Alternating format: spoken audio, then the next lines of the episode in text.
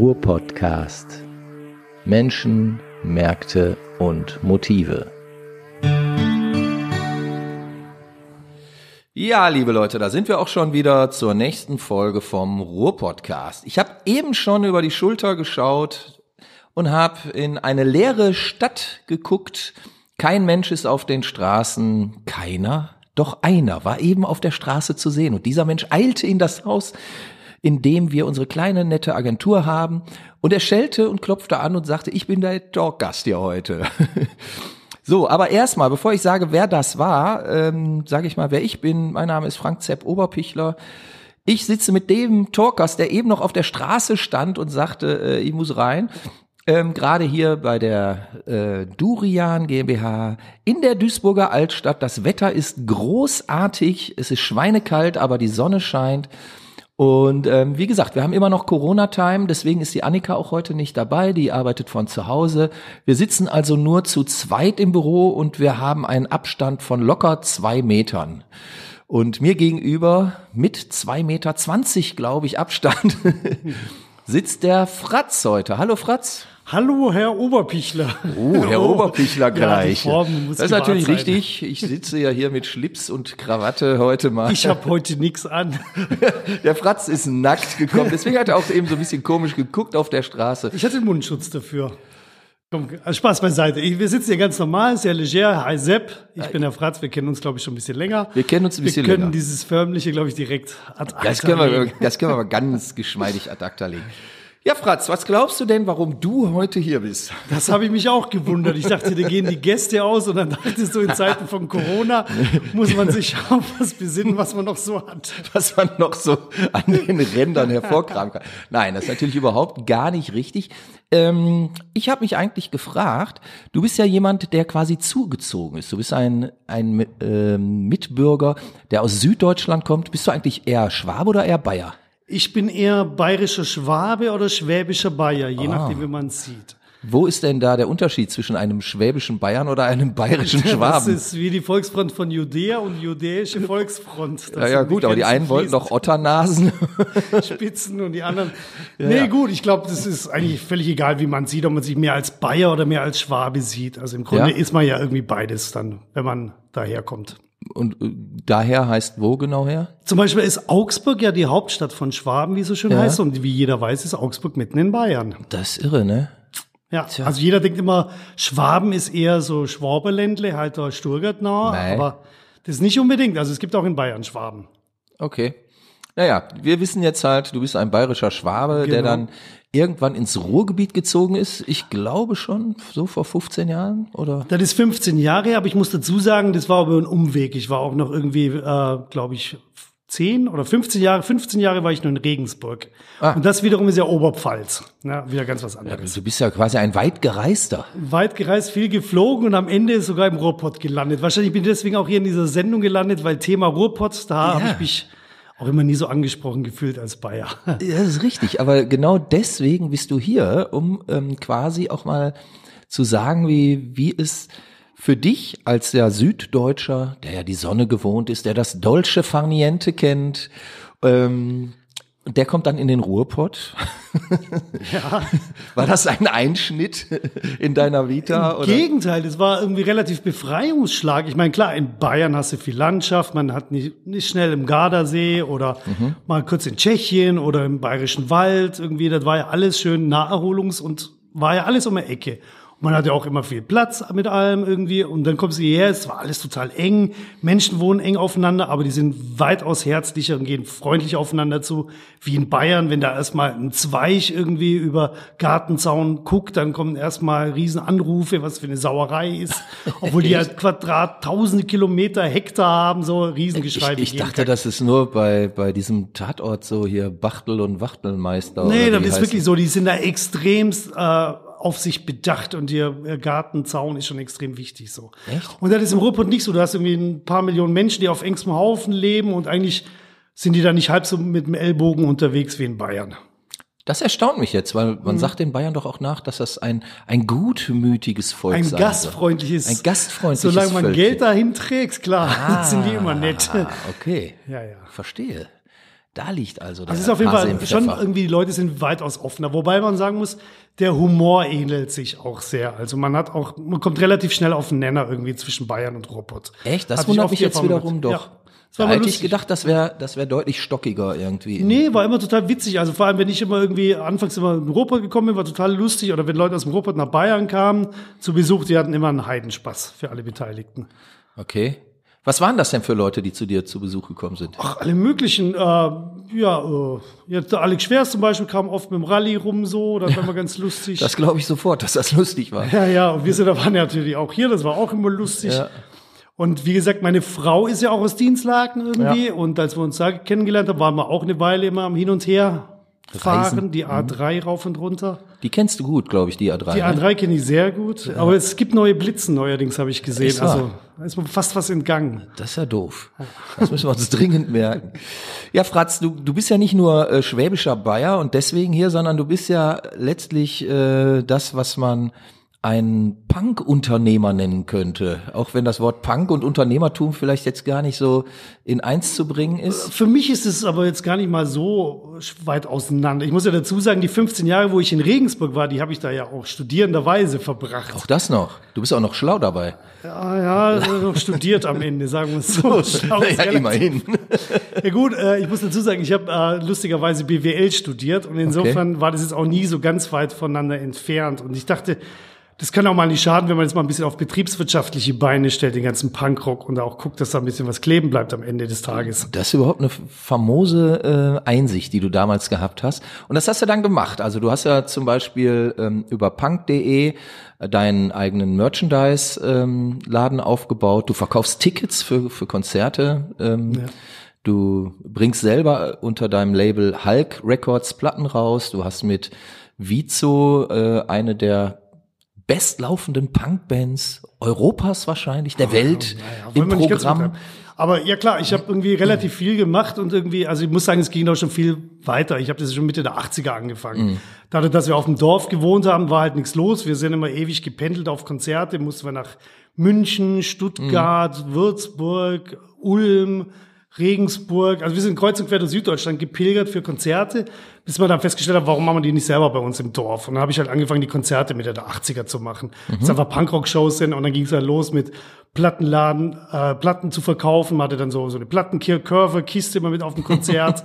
und so ging das eigentlich los. Diese ganzen professionellen Geschichten, die kamen erst in den 90ern dann dazu. Ja. Mit Labelgründung und das Internet gab es ja auch erst für mich erst, in Anführungsstrichen, 96, wo ich Ja. dann die Punk.de geholt habe. War das denn damals, als du angefangen hast, war, war das schon irgendwie die, die Idee dahinter, da vielleicht mal ein Business draus zu machen? Oder war das, hat sich das einfach so entwickelt aus dem Fantum heraus oder aus, aus der Situation heraus, überhaupt irgendwas zu machen, damit man was hat im Dorf? Es hat natürlich angefangen, dass man was hat im Dorf Mhm. und irgendwie hat man festgestellt, oh, da wird ja doch ein bisschen mehr da draus. Irgendwie mal, es ging halt los, man hat irgendwie sich für eine Platte interessiert, wollte die unbedingt haben. Man hat gehört, oh, die Platte sei wohl geil, da hat man sich fünf Stück gekauft, Mhm. hat vier verkauft und damit hat man sich seine finanziert. So, so ging es halt los. Und dann Mhm. haben wir festgestellt, oh, man kann für andere Leute was machen, kann davon aber auch noch ein bisschen profitieren. Und so ging es dann auch weiter mit Konzerten organisieren. Ich habe dann auch Touren für, für Bands erstmal organisiert, in den 80ern schon, um dann festzustellen, oh, mir macht das Spaß, mir macht das aus, also auch selber habe ich auch mal Musik gemacht, aber macht auch Spaß für andere, das zu machen, so. Und dann merkt man ja, okay, da bleibt auch wieder ein bisschen was kleben mal. Klar, man wird jetzt in erster Linie nicht reich, das war auch nicht irgendwie da irgendwie angedacht, damit Geld zu verdienen groß. So war halt schön, wenn man nebenbei ein bisschen Geld verdienen konnte, so. War Ja. nett. Aber war jetzt nicht die Intention dahinter ursprünglich. Okay. Also die Intention kann ich insofern nachvollziehen. Wir hatten ja vor ein paar Sendungen, wirst du dich vielleicht dran erinnern oder vielleicht hast du es ja auch gehört, den Joachim Hiller äh, hier im, ähm, im Podcast, der das, das Ox-Magazin Auch macht. ein alter Schwabe. Ich kenne Auch den ja auch aus den alter 80ern noch, von den genau. Anfangszeiten vom Ochs. Genau, und der hat aber auch genau das erzählt, dass man eigentlich selber was machen musste, damit überhaupt was passierte. Und, und, und so ist es ähm, auch bei ihm ja letztlich äh, losgegangen. Ne? Gut, er hat jetzt da einen etwas anderen Weg gewählt, er hat ja dann mehr so den journalistischen Weg eingeschlagen. Du bist ja eher so kaufmännisch ähm, geschult jetzt durch dein Studium auch und hast ja da auch ähm, unterschiedliche Leistungsbereiche in deiner Firma quasi aufgebaut ähm, mit Merchandise, Label, Touren aufbauen und so weiter und so fort. Aber es ist ja schon interessant, dass dass aus der Region offensichtlich doch einige Leute kommen, die den Drang haben, was zu machen. Ja, gab ja mehr noch aus der Gegend, so die da was gemacht haben. Der Dolph, der heute noch sein Trust-Fanzine macht, der kommt Zum auch Beispiel, aus der ja, Gegend. klar. Mhm. Der war aus Augsburg, jetzt der gute Joachim, der kommt irgendwie Heidenheim die Ecke. Mhm. Und auch seine Frau, die Uschi, die kam ja auch irgendwie aus Babenhausen, glaube ich, aus dem Allgäu, aber zum Beispiel auch Nuclear Blast und so, Mhm. das war ja auch alles diese Generation. Der Steiger, der hat ja früher auch mit angefangen. Das war halt einfach, es war nichts zu tun, Mhm. es sei denn, du machst was, fertig. Und dann musste man halt was machen, damit was passiert. Okay. Kann man sagen, dass er von den, von den süddeutschen Dörfern irgendwie so, so eine ähm, Trägheit ausgeht, die dazu motiviert, selbst aktiv zu werden? Also damals war es definitiv so. Ich weiß nicht, wie es heute ist. Wie gesagt, ich bin Okay. da lange raus. Ich weiß auch nicht mehr, wie man sich da als Dorfjugendlicher da irgendwie. Hast du da gar kann. keine Verbindung mehr zu, zu den Dörfern? Boah, selten. Über die Geschwister noch ein bisschen, über die, oder meine Mutter noch. Mhm. Die wohnen natürlich noch da irgendwie, aber man hat dann natürlich nicht mehr so diesen Bezug zu den Jugendlichen. Man ist ja auch selber Ja, kein gut. Jugendlicher Ja, mehr im mehr. herkömmlichen Mhm. Sinn. Man hat jetzt auch Familie mit Kindern. Ja, also insofern ist es Man schon hat die Jugendlichen geworden. bald zu Hause. Also ich habe sie schon zu Hause rumhängen. Ja, auch nicht schlecht. Nein, damals war wirklich schön. Man konnte was machen. Man hat es einfach probiert. Scheißegal. Man hat ja nichts gehalten. Man ist auf die Schnauze gefallen, hat weitergemacht und hat sich eine blutige Nase geholt. Aber war, War, lustig, war das spannend. einfacher, damals was zu machen? Man hat es einfach gemacht. Ich glaube, man hat es einfach nicht hinterfragt. Man hat es einfach Mhm. gemacht und geguckt, was passiert.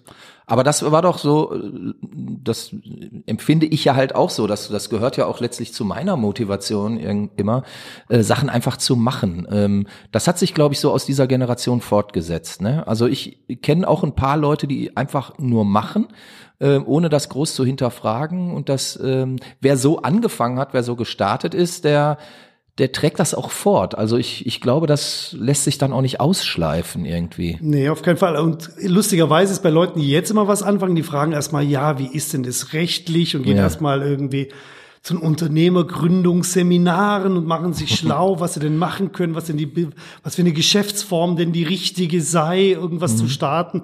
Und sowas hat uns früher einfach nicht interessiert. Wir haben gesagt, wir wollen ein Konzert, also machen wir eins. Ja. Da war jetzt nicht, äh, was ist mit Haftung oder was ist, wenn Coronavirus das Konzert ausfallen lässt. Das waren so Themen, die, mit denen hat man sich nie auseinandergesetzt. Damals gab es ja auch noch kein Corona. Nee, es gab andere Sachen. Ich erinnere Ja. noch, als damals zum Beispiel der Franz Josef Strauß gestorben ist und dann Mhm. waren in Bayern alle Konzerte verboten, weil Bayern auf Halbmast war. Okay. Und ich war gerade mit der ungarischen Band am Touren, mit meiner damaligen Band im Vorprogramm. Wir mussten ja alle Konzerte kurzerhand von, Ba- von Bayern nach Baden-Württemberg verlegen Okay. und haben dann in das arme Jugendzentrum in Aalen, das was an der württembergischen Grenze war, haben dann die ganzen Konzerte durchgezogen. über eine Woche lang. War ganz süß irgendwie, aber das waren auch so Sachen, das das hinterfragst du nicht, da machst du einfach. Ja, okay. Aber das ist doch gut. Und ähm, dadurch entstand dann aber auch so eine gewisse Aktivität, ähm, höre ich raus. Ne? Also wenn, wenn du viel auch auf Tour warst, äh, quasi deine eigene Firma aufgebaut hast mit unterschiedlichen Arbeitsbereichen und, und, und, hört sich jetzt nicht nach einem Hängerleben an. Also das sagt man ja zum Beispiel den 90ern auch nach, dass da viele Slacker irgendwie unterwegs waren. Hast du das in der Punk-Szene auch gehabt? ich weiß nicht, wie es mit der Punk-Szene ist, kann nur für mich sprechen. Ich habe immer irgendwas gesehen oder irgendwas überlegt, dachte ich, boah geil, das willst du mal probieren, dann habe ich es einfach gemacht und geguckt, was passiert. Funktioniert's, ist schön, funktioniert's nicht, ja gut, dann war es ein Versuch wert. Auch, auch im Internet, als das Internet dann immer größer wurde, habe ich dann auch verschiedene Bereiche dann ausgebaut. Wir hatten dann zum, eine Weile mal diesen Punk-Mailer, dass jeder sich eine punk.de E-Mail-Adresse äh, holen konnte, ähnlich wie GMX, aber halt ohne Werbung und halt ohne Überwachung und sonst was. Es war ein lustiges Projekt, bis man halt gesehen hat, es, es scheitert einfach letztendlich, weil das wird nicht nachgefragt. So. Und aber das war ein Thema, das wollte ich halt unbedingt mal machen, also wurde es umgesetzt. Und es waren ganz viele Sachen, die ich da immer wieder mal gemacht habe, probiert habe. Oder dann auch wieder zu Grabe getragen, habe, weil es nichts gebracht hat. Beziehungsweise manche Sachen vegetieren noch so vor sich hin, so Projekte, die man jetzt nicht mehr weiter fördert. Kannst, kannst du das gut, so Projekte dann auch abhaken? Also wenn man merkt, dass das ist irgendwie eine Totgeburt oder äh, ein Rohrkrepierer, dass man dann sagt, okay, hat zwar Spaß gemacht oder ich hatte mir da mehr von versprochen, aber Ich lasse es immer noch so ein bisschen nebenbei laufen und aber eigentlich klar, irgendwo machst du den Haken dahinter dann, weil du denkst, ja gut, war naja, viele können das nicht. Ne? Also ich, ich kenne kenn Leute, die verbissen irgendwie an ihren Projekten hängen und die ganze Welt drumherum sagt schon, ey, vergiss es, das taucht nicht in der Wurzel, aber die machen dann einfach weiter und bleiben dran und glauben dann, dass trotzdem noch der reiche Onkel aus Amerika kommt und die Idee kauft oder so. Naja, da ist mir jetzt die, die Zeit dafür ein bisschen zu schade, Hm. weil ich meine, in der Zeit wurde irgendwo so was kaputtes da irgendwie gesund pflegen mit so einem toten Baum wieder zum Leben erwecken. in der Zeit kannst du auch drei neue Sachen machen, wo vielleicht auch irgendwie spannender sind, irgendwie Ja. witziger sind. Verstehe ich. Also Und da gibt's ja auch immer Sachen, also mir fällt ja immer wieder irgendwas ein, so, was man mal probieren könnte. Zum Beispiel das letzte, was ich halt irgendwie da umgesetzt habe, war diese ganzen Konzertkarten halt, das vor ein Mhm. paar Jahren irgendwie. Also die ganzen Tickets, dass die ganzen Bands, auch, auch, auch die ganzen Punkrock-Bands, die irgendwie selber ihre Sachen machen, dass sie die über Punk.de verkaufen können oder auch ihre Mhm. Konzerte drüber anbieten können. Jeder Club, dass sie es halt einfach machen können und nicht so eine Art eher so eine Plattform draus machen aus Mhm. der Punk.de und weniger irgendwie so ein Online-Shop, wo ich wie so eine, äh, so eine Kröte drauf sitze. Oder darum ging's Mhm. mir gar nicht. Ich wollte es alles ein bisschen breiter fächern und irgendwie ein bisschen freigeben auch. Wie ist das denn jetzt? Aktuell haben wir ja äh, Corona-Krise irgendwie, die ganzen Konzerte sind ja abgesagt. Ich kann mir vorstellen, dass du reichhaltig Karten jetzt zurückgeben musstest, beziehungsweise dass äh, durch die Absage der Konzerte da auch natürlich etliches, ähm, ja, wie in einem schwarzen Loch einfach verschwindet, oder? Ja klar, ist momentan eine schwierige Phase. Ich meine, es wurde fast alles abgesagt in naher Zukunft. In weiter Zukunft sind die Leute am überlegen, findet es statt, findet es nicht statt. Es ist große Verunsicherung da. Die Bands wissen nicht, wann sie auf Tour gehen sollen. Viele Sachen, die bereits abgesagt worden sind, hat man halt immer versucht zu verlegen. Das ist dann in den Herbst rein verlegt. Fraglich, ob bis dahin wieder alles gut ist. Wir hoffen es natürlich alle, dass sich das irgendwann mal wieder dreht, weil macht ja so keinen Spaß irgendwie. Also man will ja auch rausgehen und ein bisschen Konzerte haben. Ja, gibt ja auch einfach Leute, die davon leben. Da muss man ja auch Natürlich. sehen, es gibt genügend Bands, die ja ähm, einfach gar keine andere Chance mehr haben zu überleben. Die, die müssen spielen, ne? Genau. weil, weil nur noch live äh, Geld verdient wird mit, mit Plattenverkäufen oder CD-Verkäufen. Das ist ja fast zum Erliegen gekommen. Auch der digitale Bereich, auch wenn du bei Spotify da zigtausend Downloads hast, dann äh, bleibt eine Pizza am Ende übrig. Ja. Also du musst da schon wirklich Millionen an Klicks haben, damit da ein bisschen was kleben bleibt. Mhm.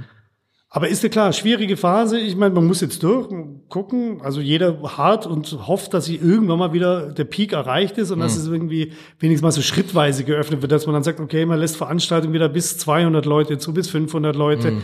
Weil ich meine, man kann jetzt nicht das ganze Leben und das öffentliche Leben einfrieren. Da gehen so viele Existenzen dabei kaputt, Ja, ja, klar. Künstler, aber auch die ganze Branche, die drumherum hängt, irgendwie Agenturen und die ganzen Technik-Companies Mhm. und so weiter. Ist schon echt ganz schön hart im Moment. Ja. Jetzt bist du ja aus Süddeutschland ins Ruhrgebiet gekommen, wie wir erfahren haben, vor knapp 15 Jahren oder so. Ähm, was war denn für dich, abgesehen davon, du kanntest das Ruhrgebiet ja wahrscheinlich schon von verschiedenen Konzerten oder Tourneen, die du auch gespielt hast oder äh, die du organisiert hast. Was war denn für dich so der, der Hauptgrund, überhaupt im Ruhrgebiet zu landen? Ich meine, du hättest ja auch sonst wohin gehen können, nach Hamburg oder Berlin, da sind ja auch viele Kreative hingelatscht. Ja, ich meine, es war ja früher immer trendy. Du musstest ja in den 80ern immer nach Berlin, damit du ja nicht zur Bundeswehr musst. Ja, ja, und dann genau. irgendwann mal war Berlin komplett irgendwie äh, mit lauter Träumern voll und dann Mhm. sind alle nach Hamburg gezogen, weil das ja auch voll toll ist. Letztendlich fand ich aber Ruhrgebiet hatte nie diesen Anspruch, mega kulturell äh, eine super Macht zu sein. Aber Mhm. gerade das hat den, den Ruhrpott irgendwie so spannend gemacht. Es gab so viele Bands und Leute, die so vor sich hinwerkeln und machen. Und ich, da ist so viel Potenzial da im Ruhrgebiet, Mhm. weil es eigentlich eine Metropole ist, wo Berlin und Hamburg gar nicht hinstinken können. Weil schon allein durch die Ansammlung der Millionen von Menschen, die hier im Großraum Mhm. wohnen, hast du so eine mega Kraft dahinter, auch kreative Kraft. Und das ist das, was mir von Anfang an irgendwo schon echt sofort zugesagt hat, also im Ruhrgebiet, also war der Grund, also als ich weggezogen bin, ist mal meine damalige Band weggebrochen, die Visos haben sich damals aufgelöst. Ich hatte eigentlich keinen so richtigen Auftrag mehr, ich wollte wieder mehr selber Musik machen und dann hatte ich sofort im Ruhrgebiet wieder zwei, drei Bands, wo ich sofort anfangen konnte, wieder selber kreativ zu sein, was mir eigentlich schon klar war, ich brauche das auch ein bisschen. Ich brauche ein bisschen Krach, ich brauche einen Proberaum. Ich muss da gar nicht mal erfolgreich mit sein, ist für mich persönlich gar nicht so die wichtige, hauptausschlaggebende Geschichte. In Asien will ich da Spaß dran haben. Genau, und den Spaß hast du im Ruhrgebiet gefunden. so Den habe ich im Ruhrgebiet gefunden, genau. Ich habe also mehrere Bands. Aktuell spiele ich bei drei Bands, aber ist lustig. Mach's. Ja, so soll's ja auch sein. so soll es sein, ja. Wenn es Stress wäre oder nur Stress, äh, dann wäre es ja auch doof. Ja, und da ist auch nicht der wirtschaftliche Druck von dieser Sachen leben zu müssen, sondern man trifft sich, weil man Bock hat, irgendwie miteinander Musik zu machen. So, das Mhm. ist einfach, macht Spaß. Und das kann man als Berufsjugendlicher dann auch noch mit weit über 50 machen, aber das muss ich dir ja nicht erzählen. Das ne? musst du mir nicht erzählen. Das ist richtig, das ist richtig. Siehst du dich denn als Berufsjugendlichen?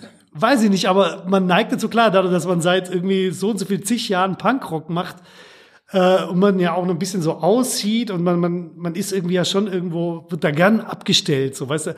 Und so als jugendlicher Punk, so über 50, ist schwierig. Klar, so Rocker, so Typen mit 60, so Rockertypen, denen nimmt man das immer ab. Ja, ja. Aber wenn man mit 50 noch einen grünen Iro hat, dann wird man so gar nicht ernst genommen. So. Und dann bleibst du halt doch irgendwo im Herzen berufsjugendlich, sage ich mal. Das ist eine interessante Sichtweise, die hatte ich so noch nicht, aber äh, doch ist es hat was so, ne? Ja. Da muss ich mal drüber nachdenken. Da Denk mal fällt, mir bestimmt, da fällt mir noch bestimmt was zu ein. Genau. Ja, jetzt bist du halt hier im Ruhrgebiet, hast dein Imperium, sag ich mal, aufgebaut und ähm, so weiter und so fort. Was hast du denn noch so für, für Ziele oder Träume? Kann man das sagen? Gibt's noch irgendwas, was du noch erreichen willst und musst? Ich meine, immerhin hast du, hast du ja auch mit, mit Wieso ähm, erfolgreiche Tourneen erlebt äh, und immer wieder. Wieso spielen ja wieder seit einiger Zeit und alle zwei Jahre, glaube ich, auf Tour oder so recht erfolgreich. Ne, die Band war in, in Japan, in Kanada, in USA, ähm, hat auf äh, Fat Mike's Label ähm, veröffentlicht in den Staaten ähm, und, und, und, und, und. Also hast du noch so, so Sachen, wo du sagst, Mensch, das würde ich gerne noch mal irgendwie hinkriegen? Hm, also ganz ehrlich, das meiste hat man natürlich schon gemacht. Irgendwie jetzt, jetzt noch mehr irgendwie auf Tour gehen, noch länger und klar, man hat eigentlich das meiste schon gesehen. Also die, ich glaube, man muss sich die Ziele woanders holen. Ich glaube, als im beruflichen Bereich ist all- alles passiert irgendwie, würde ich sagen. Also ich habe alles gemacht, ich kann davon leben, ich kann davon die Familie ernähren. Ist eigentlich cool. Ich gestalte mir den Tag so, wie ich Bock drauf habe irgendwie. Und wenn das eine Projekt nicht läuft, dann suche ich mir was anderes. Gibt ja genügend Möglichkeiten. Aber so als absolutes Ziel, weiß ich nicht. Deswegen will man glücklich sein und sich im Spiegel angucken können am Abend so. Das ist wichtig. Das finde ich sehr gut, dass du das so sehen kannst. Weil ich meine, das, das ist ja auch äh, so eine Geschichte, die ich ja auch ab und zu zu hören bekomme, dass wenn man wenn man irgendwie selbstständig ist und sich alles irgendwie so selber aufgebaut hat, dann äh, wird einem das ja teilweise auch gerne mal geneidet von bestimmten Leuten, die da, weiß ich nicht, in irgendwelchen Verwaltungsämtern sitzen oder so und dann am Wochenende mal die Lederjacke rausholen und auch mal zwei Bier über den Durst trinken und äh, einem dann, wenn man sie lässt, irgendwie die Schulter voll heulen, "Ah, ich würde auch gern so leben wie du und so. Und wenn man dann sagt, ja, aber dann müsstest du ja dafür arbeiten. Ne? Und äh, dann müsstest du auch schauen, dass du dein Kotelett jeden Morgen selber verdienst und so weiter und so fort. Dann werden die auch ganz schnell ganz still. Aber trotzdem, äh, das habe ich ja auch schon häufiger erlebt, ist da manchmal so eine Form von Neid. Also dass, dass einem das geneidet wird, dass man von dem, was man ja vermeintlich gerne tut oder was ja irgendwie so nach Hobby aussieht, ne, ähm, dass das dann plötzlich der Beruf ist, dass man damit durchaus erfolgreich sein kann und seine Familie ernähren kann, wie du sagst. Ähm, hast du das auch schon erlebt in der Form? Ach klar, das erlebt man schon häufiger natürlich irgendwie. Wobei Auch in der Szene? Auch in der Szene, klar, da gibt es auch Leute, die sagen, ich hätte auch gerne eine erfolgreiche Band. Man sagt, dann könntest du ja mal anfangen, irgendwie ein bisschen zu üben, zum Beispiel. Proben, mach Proben, doch eine. Proben, genau. Nein, aber nein, auch nur so. Ich meine, man, man kriegt da ja auch nichts geschenkt und gerade auch, auch im Thema Subkultur, man muss ja auch dahinter sein, irgendwie, man muss ja auch dafür hart arbeiten. Und ich meine, was echt sehr wichtig ist und was, was, was ich wirklich gelernt habe, ist, dass man zuverlässig sein muss. Weil es gibt viele Leute, ich würde ja auch gern, aber schon allein dieses Würde implementiert, dass es eh nicht machen. Letztendlich muss man es einfach machen. Und wenn man sagt, ich mach's, dann muss man auch da stehen und da sein und es machen. Und nicht einfach nur labern. Und das ist halt oft das Problem. Und die Leute, die halt irgendwie immer mit diesem Neid bei rumkommen, sind meistens die, die eigentlich dieses Durchhaltevermögen oft nicht mitbringen. Aber davon, finde ich, ähm, trifft man ja auch viele im Ruhrgebiet an, oder? Also ich kenne schon etliche, die, Das ist Dieses aber Ich würde- das ich- hast du, das hast du aber überall, glaube ich. Ja? Okay. Ja, natürlich. Und letztendlich, klar, letztendlich muss ja halt jeder an der eigene Nasenspitze fassen und sagen, okay, mache ich das, habe ich Spaß dran, was ich mache, will, macht mir das wirklich Spaß? Und wenn nicht, soll man sich vielleicht auch was anderes suchen, was einem mehr Spaß bringt. Mhm. Ich meine, klar, ich mache auch oft Sachen, die sich dann wiederholen. Ist ja nicht immer so, dass ich jeden Tag tausend Millionen andere Sachen mache. Oft sind es auch dann immer die gleichen Arbeitsschritte, die ich mache. Sei es in der Labelarbeit oder im Mail-Order oder, oder wie auch immer. Es sind ja oft Tätigkeiten, die sich ja wiederholen. Und entweder findet man in dieser Routine auch irgendwo so eine gewisse Ruhe oder man hat die Möglichkeit, dass man sich halt auch irgendwie anders neu definieren kann über andere Dinge. Aber es muss halt jeder für sich irgendwo was finden und sagen, ich ziehe da Kraft raus für mich. Und wenn ich das nicht finde, dann bringt der ganze Neid nichts, weil ich meine, letztendlich ist in erster Linie muss die Tätigkeit stehen, die einem Spaß macht. genau, ja, Ja. sehe ich ähnlich. Ja, ja, klar. Also das, Und es ist Ja. natürlich schön, wenn man damit erfolgreich ist und wenn man damit auch seinen Kühlschrank voll machen kann. Klar, freut man sich darüber.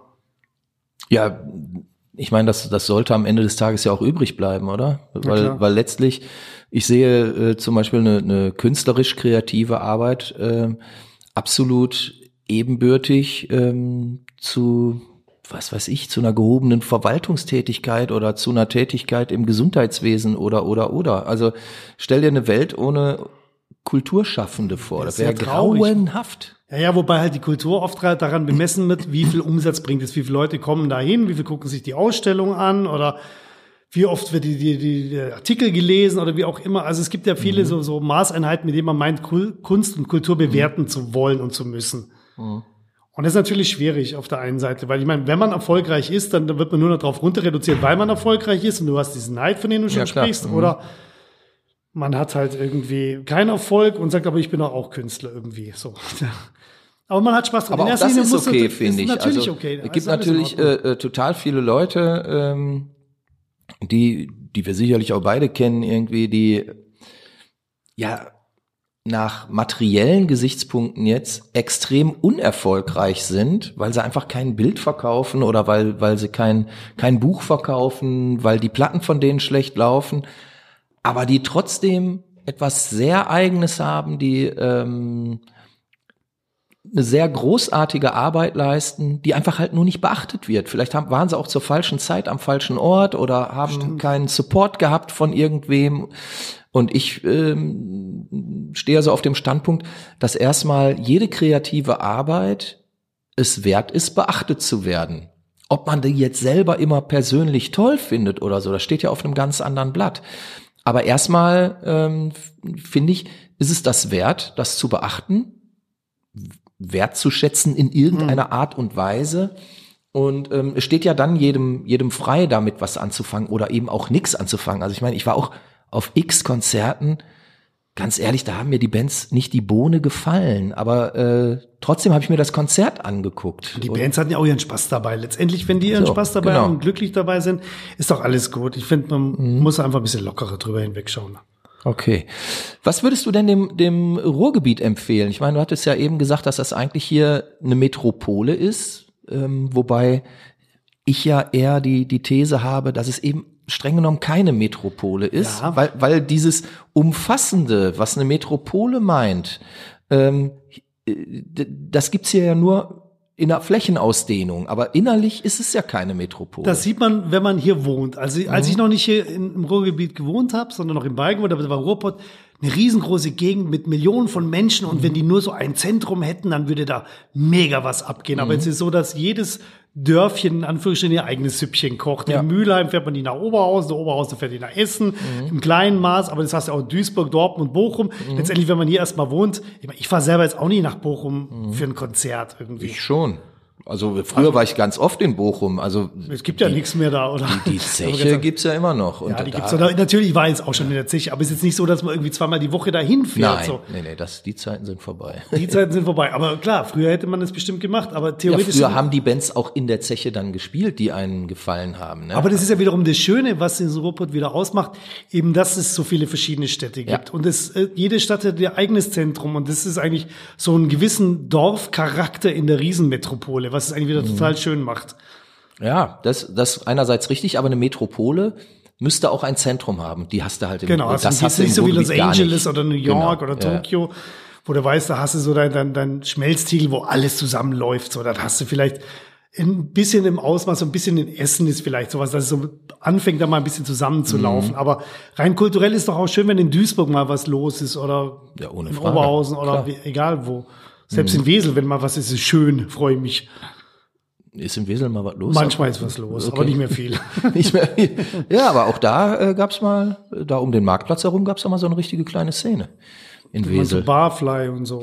Ja, davor noch. Ähm, da, da war ein so ein Laden, boah, ich weiß gar nicht mehr, wie das hieß, Downtown oder so. Da musste man so eine Treppe runtergehen. Ich glaube, mittlerweile ist da ein italienisches Restaurant drin oder Mag so. sein, war wahrscheinlich Da vor meiner Zeit. Also da war seit ich hier wohne. da haben wir oft auch mit Okay. Schließmuskel gespielt und so. Das Okay. war immer ziemlich witzig. Das Ja, sehr war, lustig. Ging dann zur Die Sache. gute alte Zeit, ne? Ach nee, nee, das will ich gar nicht sagen. Also ähm, es gab halt, ähm, ist ja auch kein Geheimnis, so vor 30 Jahren oder so gab es halt bestimmte Sti äh, Spielstätten, die gibt's seit Jahren nicht mehr und da ist auch nichts nachgewachsen. Und ähm, das ist natürlich sehr schade. Also da äh, möchte ich jetzt nicht in dieses Horn stoßen, irgendwie die gute alte Zeit, früher war alles besser.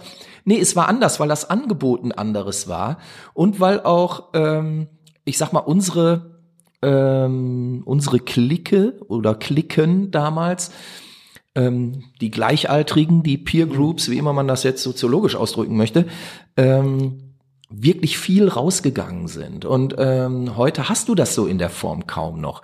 Also ich sehe das zum Beispiel an meinen Kindern, die gehen ja kaum abends weg.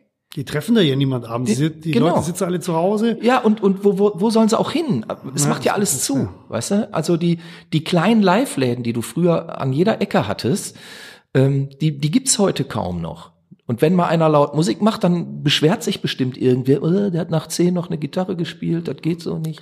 Es ist aber für die Leute, ich meine, das ist ja wirklich das Problem. Wir mussten damals rausgehen, um Leute zu treffen. Richtig, genau. Und heute, wenn Leute rausgehen, treffen sie niemand, weil sie alle zu Hause online sind. Wenn man genau. Leute treffen will, dann kann man mit denen zu Hause skypen, chatten, mit denen zusammen spielen. Das machen die Kids von heute. Mhm. Die müssen nicht mehr rausgehen, um sich zu sehen.